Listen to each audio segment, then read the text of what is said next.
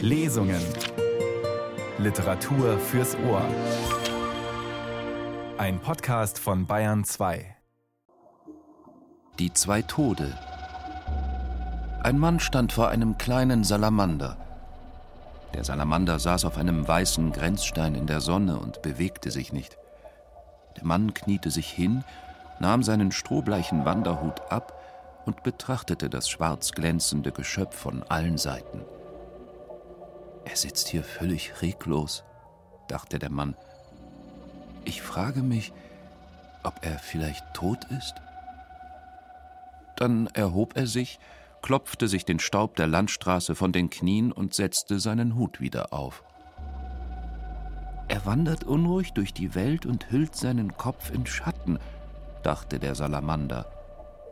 Ich frage mich, ob er vielleicht tot ist? Cornelia Zetsche begrüßt Sie zur Lesung am Sonntag mit Thomas Leubel, einem mysteriösen Hausbesucher und einem jungen Ausnahmeschriftsteller aus Graz. Clemens Setz ist, könnte man sagen, der Gegenentwurf zu konventionellen Erzählern wie Daniel Kehlmann oder zur melancholischen Prosa einer Judith Herrmann. Mit 36 Jahren hat er bereits vier Romane, dazu Essays, Gedichte und Erzählungen vorgelegt, worin er das Abseitige, Absurde, Schräge, Groteske entdeckt. Kaum einer findet so originelle sprachliche Bilder wie er, so seltsame Figuren zwischen unserer digitalen Realität, dem Alltag und fantastischen, surrealen Räumen.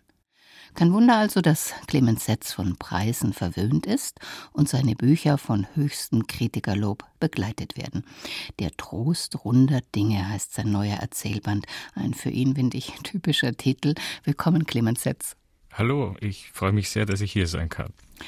Ich sage ein typischer Titel, aber worin besteht denn für Sie eigentlich der Trost runder Dinge? Der Titel kommt halt öfter vor im Buch als Motiv, dass Leute sich getröstet fühlen an unerwarteten Stellen oder durch unerwartete Dinge. Dass man zum Beispiel in einer Phase fürchterlicher Verzweiflung in einen Supermarkt geht und dann steht man neben Melonen und bemerkt, was für ein Wunder die eigentlich sind. Diese runden, herrlichen Kaugummiblasen, die da plötzlich so entstehen. Also vielleicht ein kurzes Umkippen ins Wundersame oder auch ins Mysterium vielleicht ein bisschen. Also dann werden wir mit Ihrem Erzählband unter dem Arm anders durch die Stadt gehen. Ich nenne mal ein paar Beispiele. Ein Soldat des Ersten Weltkriegs schaut in den Sternenhimmel, sieht aber so Schreckliches, dass er in einer Nervenheilanstalt landet. Ein junger Mann entdeckt im Apartment seiner blinden Freundin überall obszöne Kritzeleien. Soll er ihr von den Beschimpfungen erzählen oder nicht?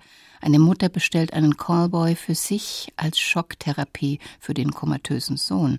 Ein Schriftsteller findet nicht in Kanada, sondern in der eigenen Wohnung die größte Überraschung und seine völlig veränderte Frau. Sie ist nämlich glücklich und ein Kind mutiert zum Automaten und so weiter und so weiter. Jede Geschichte, Clemens Setz, birgt etwas Sonderbares, Unerwartetes. Man kann auch manchmal sagen, teuflisch Komisches im Alltag. Nichts scheint normal. Ist die Wirklichkeit so verrückt oder haben Sie so einen Hang zum Grotesken? Mir erscheint es im Augenblick des Schreibens gar nicht grotesk, aber hinterher dann kann ich das schon nachvollziehen, weil es passieren oft magische Dinge, irgendein Paralleluniversum wird aufgespannt. Es gibt auch manchmal so Science-Fiction-Dinge, die zwar technisch möglich wären, aber halt noch nicht da sind. Vermutlich brauche ich immer so kleine Katalysatoren, damit ich wirklich klar sehe. Bin vielleicht nicht begabt, den Alltag genau so zu beschreiben und dann ihn klar zu sehen. Wahrscheinlich sehe ich immer so ein bisschen unscharf da. Und wenn ich irgendwas hineintue, irgendeine Zauberzutat, keine Ahnung, einen zweiten Mond oder irgendwas, was nicht ganz normal ist, dann sehe ich plötzlich klar und dann wird auch die Sprache meistens klarer, die Figuren lebendig und die Geschichte auch ganz kitschig gesprochen geht mehr zu Herzen als sonst. Ich habe sie eingeführt als Gegenentwurf zum konventionellen Erzählen. Daniela Striegel, ja. die Wiener Kritikerin, sieht sie zwischen Witz und Wahn. Also wie würden Sie es selber beschreiben? Worum geht es Ihnen beim Schreiben? Wahnsinn kommt tatsächlich viel vor, das stimmt. Und das hat vielleicht tatsächlich ein bisschen mit meiner Biografie zu tun, dass viele Menschen um mich waren, auch früh im Leben, die geplagt waren von Vorstellungen, die andere nicht teilen konnten, sagen wir es ganz allgemein. Also Leute, die sich entweder Dinge eingebildet haben, die paranoid waren oder die wirklich Halluzinationen hatten oder die einfach schwer depressiv und deswegen auch eine andere Wahrnehmung. Das war wirklich auffallend viel, also es ist einfach Zufall der Menschen, die halt da um mich waren. Und das habe ich wahrscheinlich viel mitbekommen. Und es kann sein, dass mir das dann auch normaler erscheint, als es oder häufiger erscheint, als es ist in Wirklichkeit. Also ich glaube, ich greife zu der Zutat, wenn es denn so kühl geschieht, etwas häufiger vielleicht. Ja. Also Wahnsinn, ja, das, das stimmt. Und Witz, das würde ich verlangen generell von Literatur. Nicht witzig immer und komisch sein, aber so wie halt Wit auf Englisch, das verwandte Wort. Ein Anmut der Gedanken, Leichtigkeit, was Beschwingendes, einen gewissen Rückenwind im Fluss der Gedanken. Das wäre eigentlich eine notwendige Zutat. Wenn die drin ist, dann ist auch schon sehr viel drin. In ihren Geschichten bewegen sich die Bäume wie träumende Giraffen, Straßenlaternen sind eine Mischung aus Leuchtquallen und Testbild. Fünf Uhr nachmittags ist die Stunde, da sich alles auf Erden in einen Parkplatz verwandelt und eine Mutter wäre der Doktortitel des Sohnes, der das Gipfelkreuz aller Biografie. Woher nehmen Sie solche Bilder und Metaphern? Fallen die Ihnen zu? Wie funktioniert das? Meistens entstehen die durch Versenkung ein bisschen, das klingt allzu mönchisch, aber ich glaube, das ist eine gewisse Stimmung, die alle Menschen haben und nur ganz wenige neigen dazu, das dann festzuhalten.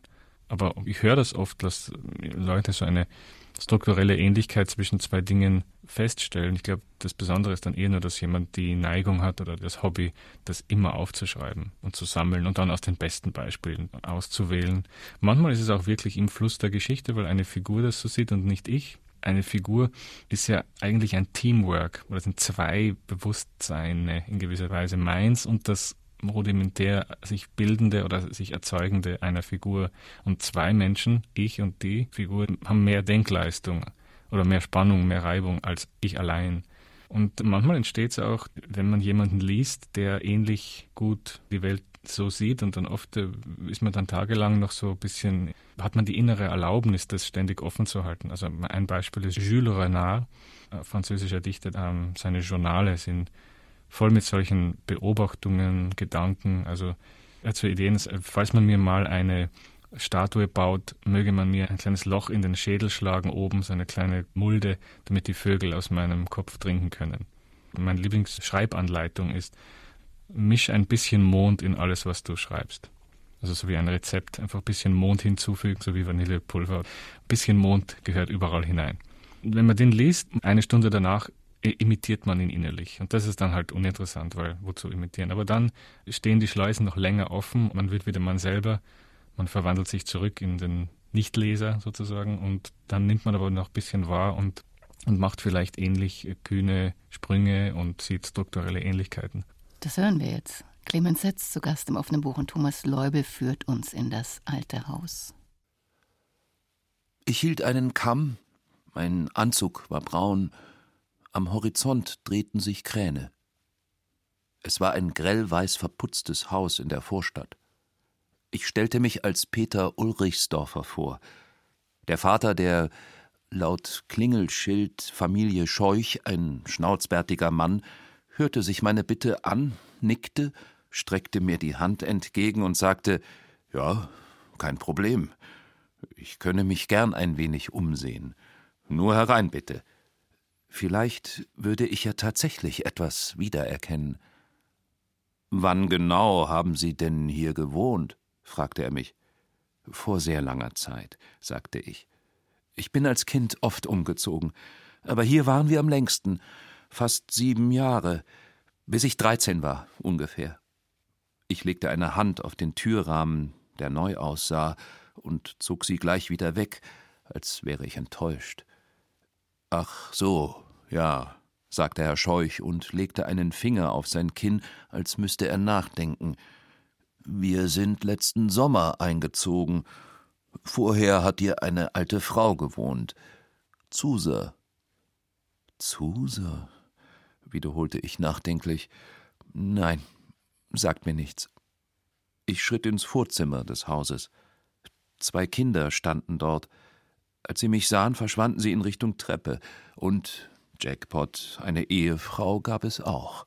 Herr Scheuch erklärte ihr kurz, weshalb ich hier war. Daraufhin stellte sie sich, Friede sei mit ihr, in einiger Entfernung auf und tat so, als beschäftige sie sich mit den Gegenständen in einem der Regale. Herrlich. Ich kannte dieses wachsame Woanders hinschauen. Es war mir inzwischen so geläufig wie früher die verschiedenen Ohrenstellungen meines Hundes Jeff. Eine bestimmte Stellung bedeutete Alarm, eine andere Entspannung, eine andere Spielfreude und so weiter. Ja, hier, dieses Zimmer, genau, sagte ich und deutete im Kreis herum, aber es ist doch alles sehr verändert. Och, sagte Herr Scheuch. Aber damals war ich auch kleiner, sagte ich. Ich ging also in die Hocke und schaute zur Decke empor. Außerdem steckte ich den Kamm zurück in meine Brusttasche. Er hatte seine Aufgabe erledigt. Nichts wirkt so unschuldig wie ein Mann, der sich, bevor er an deiner Tür klingelt, noch eben rasch gekämmt hat. Hier geht es zur Küche, sagte Herr Scheuch. Ich erhob mich und ging ihm einige Schritte hinterher. Aber das hier ist alles von uns, sagte er. Ja, ja, ich sehe schon, sagte ich. Es ist wirklich sehr nett, dass Sie mich mein altes Zuhause anschauen lassen. Ich ging zurück ins Wohnzimmer. Dürfte ich mir das da hinten ansehen? Da war ich immer nach der Schule, glaube ich. Herr Scheuch nickte. Ja, ja, natürlich, sagte er. Ich habe ja Verständnis für für Ihre Situation. Wie gesagt, Sie können sich gern umsehen. Ich machte einen unsicheren Schritt nach vorne, in Richtung des zweiten Raumes, der rechts neben der Eingangstür lag, aber dann blieb ich stehen und stützte mich an der Lehne des schweren Fauteuils ab. Als wäre mir schwarz vor Augen geworden, hielt ich eine Hand vor mein Gesicht und schüttelte langsam den Kopf. Geht's Ihnen nicht gut? fragte die Frau. Aber es klang wie abgelesen. Sie war noch nicht in der Szene, noch nicht in Character. Herr Scheuch, dessen Vornamen ich gerne gewusst hätte, ging in die Küche. Er kam mit einem Glas Wasser zurück. Er besaß eines jener grübchenreichen, unfreiwillig dauervergnügten Gesichter, wie Gott es all jenen mitgibt, die man etwas zu früh aus ihrem Kokon drückt. Hier, bitte, sagte er. Jetzt erst fiel mir auf, dass er ziemlich durchtrainiert aussah. Das Gesicht hatte mich abgelenkt. Sein Bizeps spannte den Stoff seines Hemdes, als er mir das Glas hinhielt, und auch am Hals gab es deutlich sichtbare Muskeln. Es geht schon, sagte ich. Danke. Es ist nur diese Wucht, dass sich alles so verändert hat. Ich bin seither so oft umgezogen. Sogar in Schweden habe ich gewohnt. Schweden deshalb, weil gerade der Buchstabe S dran war. R war letztes Wochenende gewesen in dem Gespräch mit der tätowierten Reptilienfrau im Typhoid-Club in der Rechbauer Straße. Rumänien. Ah, Schweden, sagte Herr Scheuch. Wo denn? Es ist alles so verändert hier, klagte ich. Es tut mir leid. Na ja, sagte die Frau. Verändert. Hm. Und was ist damit? fragte Herr Scheuch und deutete auf ein altes Klavier. Das stand schon da, als wir eingezogen sind. Nein, schüttelte ich den Kopf. Nie gesehen. Er schien davon tatsächlich ein wenig enttäuscht. Ah, so. Ja. Und wo genau in Schweden? Stockholm, sagte ich. Aber wie gesagt, das war nur kurz. Meine Familie ist ziemlich oft umgezogen. Stimmt, haben Sie erwähnt, sagte der Mann. Ich war da immer sehr gern in Stockholm. Könnte ich, begann ich, könnte ich, ich meine, wäre es ein Problem, wenn ich mir noch den Garten ansehen würde? Sie waren wirklich sehr freundlich. Eine Pause entstand. Dann sagte Herr Scheuch, aber nein, kein Problem. Hier, bitte, Sie sehen ja die Tür. Er zeigte auf eine hohe gläserne Terrassentür, ich deutete eine dankbare Verbeugung an und ging durch die Tür in den Garten. Die frische Luft war jetzt genau das Richtige. Einen Augenblick konnte man so noch Ruhe und Gewissheit atmen, bevor die notwendigen Schritte eingeleitet wurden. Als ich mich umdrehte und aus dem Garten zurück ins Wohnzimmer der Familie Scheuch gehen wollte, standen auf einmal zwei Männer vor mir. Der eine war Herr Scheuch, der andere seine ungenaue Kopie. Nicht nur, dass sie einander ähnlich sahen, sie trugen auch dieselbe Art von schlampig kariertem Hemd, aber die schlechte Kopie war um einen halben Kopf größer als Herr Scheuch. Mein Bruder, sagte der Gastgeber.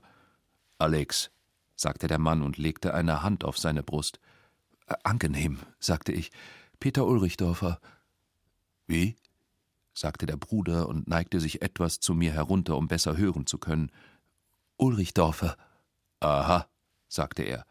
Ulrichsdorfer oder Ulrichdorfer? fragte Herr Scheuch. Ohne S, sagte ich, obwohl die meisten Briefe, die ich erhalte, an das überzählige S adressiert sind. die Männer deuteten ein Lächeln an. Ich bemerkte, dass der Bruder namens Alex etwas unter seinen Arm geklemmt hatte. Es war ein Fotoalbum. Und? Erkennen Sie irgendwas wieder?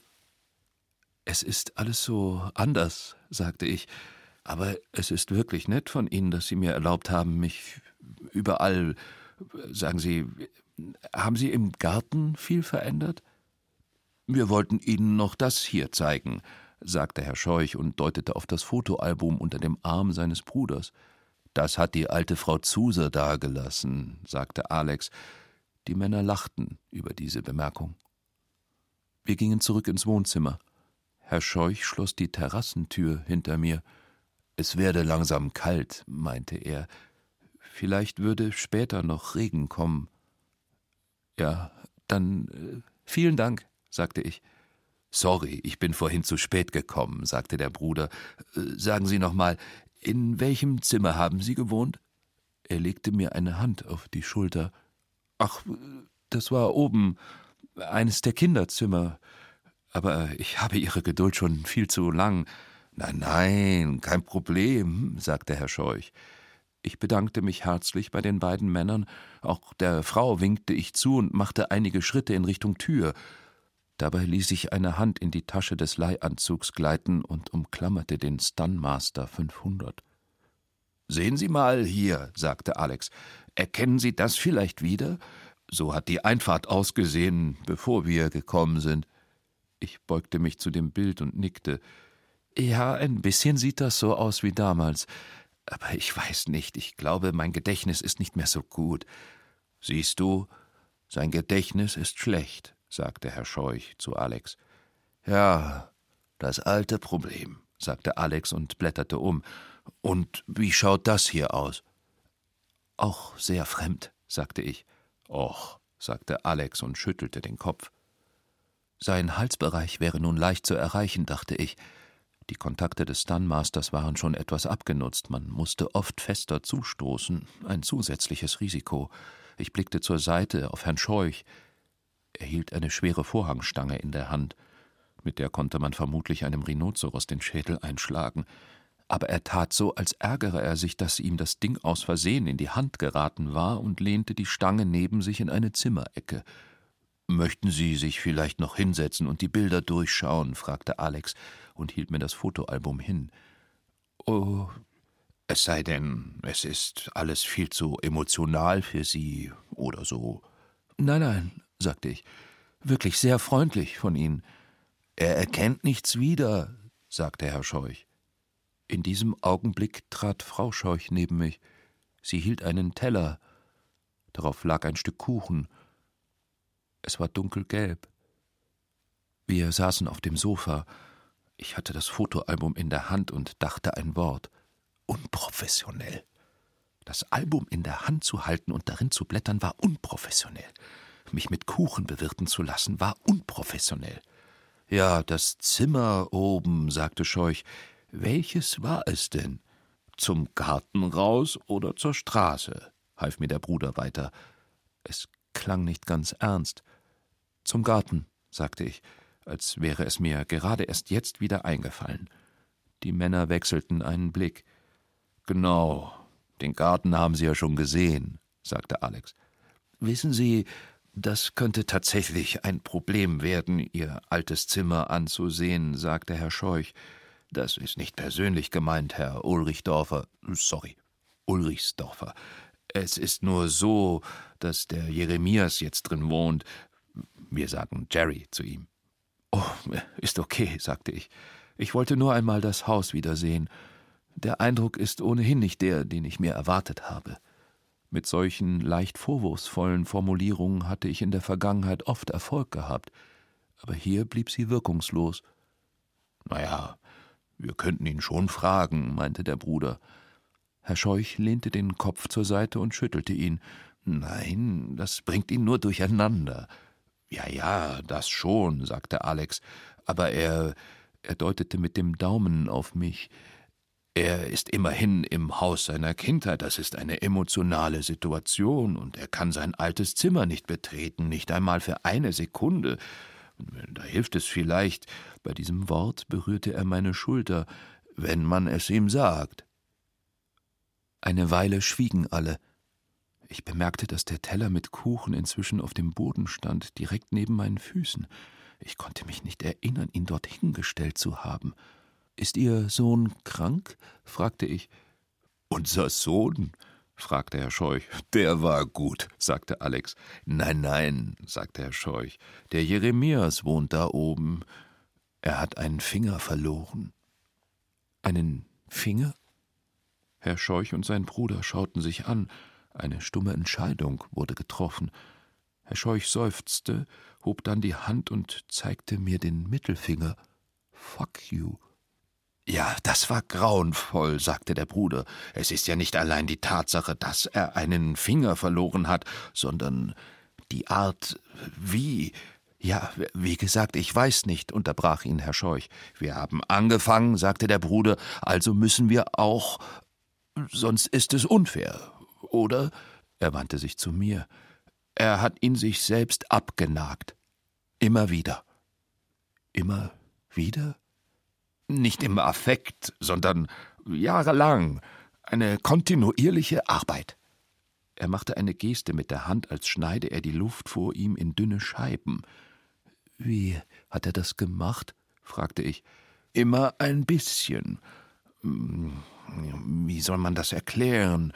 Und das ausgerechnet in Ihrem alten Zimmer, sagte Herr Scheuch. Jeden Tag ein kleines bisschen weniger. Fünf Jahre lang bis der Finger dann irgendwann. Hm, ich weiß nicht, warum man das so schlecht wahrnimmt. Ich meine, wir haben nicht weggeschaut, das nicht. Wir geben schon Acht aufeinander. Der Bruder schüttelte auf zustimmende Weise den Kopf, und dann hefteten sich die Augen beider Männer wieder auf mich. Wow, sagte ich, das ist wirklich. Wow. Eine ungeheure Enttäuschung breitete sich in mir aus. So musste es sich anfühlen, wieder und wieder aus seinem Heim vertrieben zu werden. Verstörend, ja, sagte Herr Scheuch. Da oben, in Ihrem Zimmer, zum Garten raus. Dieser Finger, sagte Alex und zeigte mir noch einmal die Geste. Auch noch der längste. Die beiden Männer standen gleichzeitig auf. Im Bemühen, ein zumindest gleichschenkliges Kräftedreieck mit ihnen zu bilden, erhob ich mich ebenfalls aber da das Fotoalbum noch auf meinen Knien gelegen war, fiel es mir auf den Boden. Als ich mich danach bückte, rutschte der Stunmaster aus meiner Tasche. Der Bruder bückte sich danach. Schau, sagte er und gab das Gerät an Herrn Scheuch weiter. Der wischte mit der Hand darüber und betrachtete es, schaltete es ein, schaltete es aus. Dann gab er es mir zurück. Und erkennen Sie wirklich nichts wieder? fragte der Bruder und legte mir seine Hand auf den Rücken. Sanft geleitete er mich zur Tür. Ich weiß nicht, sagte ich. Das fände ich schon wirklich sehr, sehr traurig, wenn Sie überhaupt nichts von damals wiedererkennen würden. Das würde ja bedeuten, dass Ihre Kindheit überhaupt keinen Anker mehr in der Gegenwart besitzt, dass sie einzig und allein in Ihnen existiert, in Ihren Erinnerungen. Die Schaukel im Garten haben Sie gesehen. Äh, nicht mal die? Nein? Ach so. Ja, die, natürlich, sagte ich mit einem traurigen Lächeln. Ja, war nicht billig, das Ding, sagte der Bruder mit einem ebenso traurigen Lächeln. Wir standen vor der Haustür. Ich möchte Ihnen danken, sagte ich und bemühte mich, leise zu sprechen. Vielen Dank, dass Sie mir geholfen haben meine Vergangenheit. Na ja, ist doch selbstverständlich, sagte der Bruder. Es gibt nichts Traurigeres auf der Welt als einen Menschen, der keine Vergangenheit besitzt und deswegen ruhelos herumirrt. Ich ging durch die Tür hinaus ins Sonnenlicht. Der Tag war heiß, Unterm Anzug hatte ich zu schwitzen begonnen. Ich taumelte die Einfahrt hinunter. Auch hier also kein Erfolg. Kein Heim, keine nach den ersten chaotischen Tagen nach meinem Einzug allmählich und geduldig sich einstellende Geborgenheit, keine Atmosphäre der Sicherheit. Jemand rief mir etwas zu, und ich wandte mich um. Warten Sie einen Augenblick. Herr Scheuch kam über den Rasen auf mich zu, sein Bruder stand in der offenen Tür des Hauses.